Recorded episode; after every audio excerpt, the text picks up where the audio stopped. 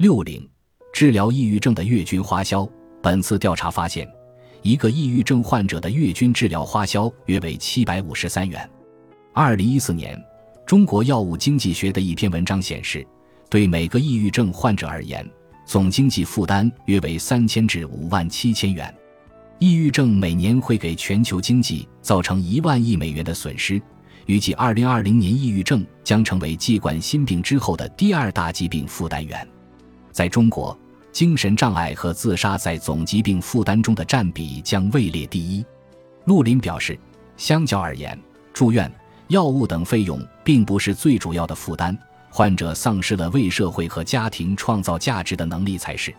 除药物外，咨询服务成为患者的最大费用支出项目，其次是付费课程和书籍。再次是香氛等情绪缓解类产品，最后是褪黑素等保健品。也有人除了药物之外无其他支出。本集播放完毕，感谢您的收听，喜欢请订阅加关注，主页有更多精彩内容。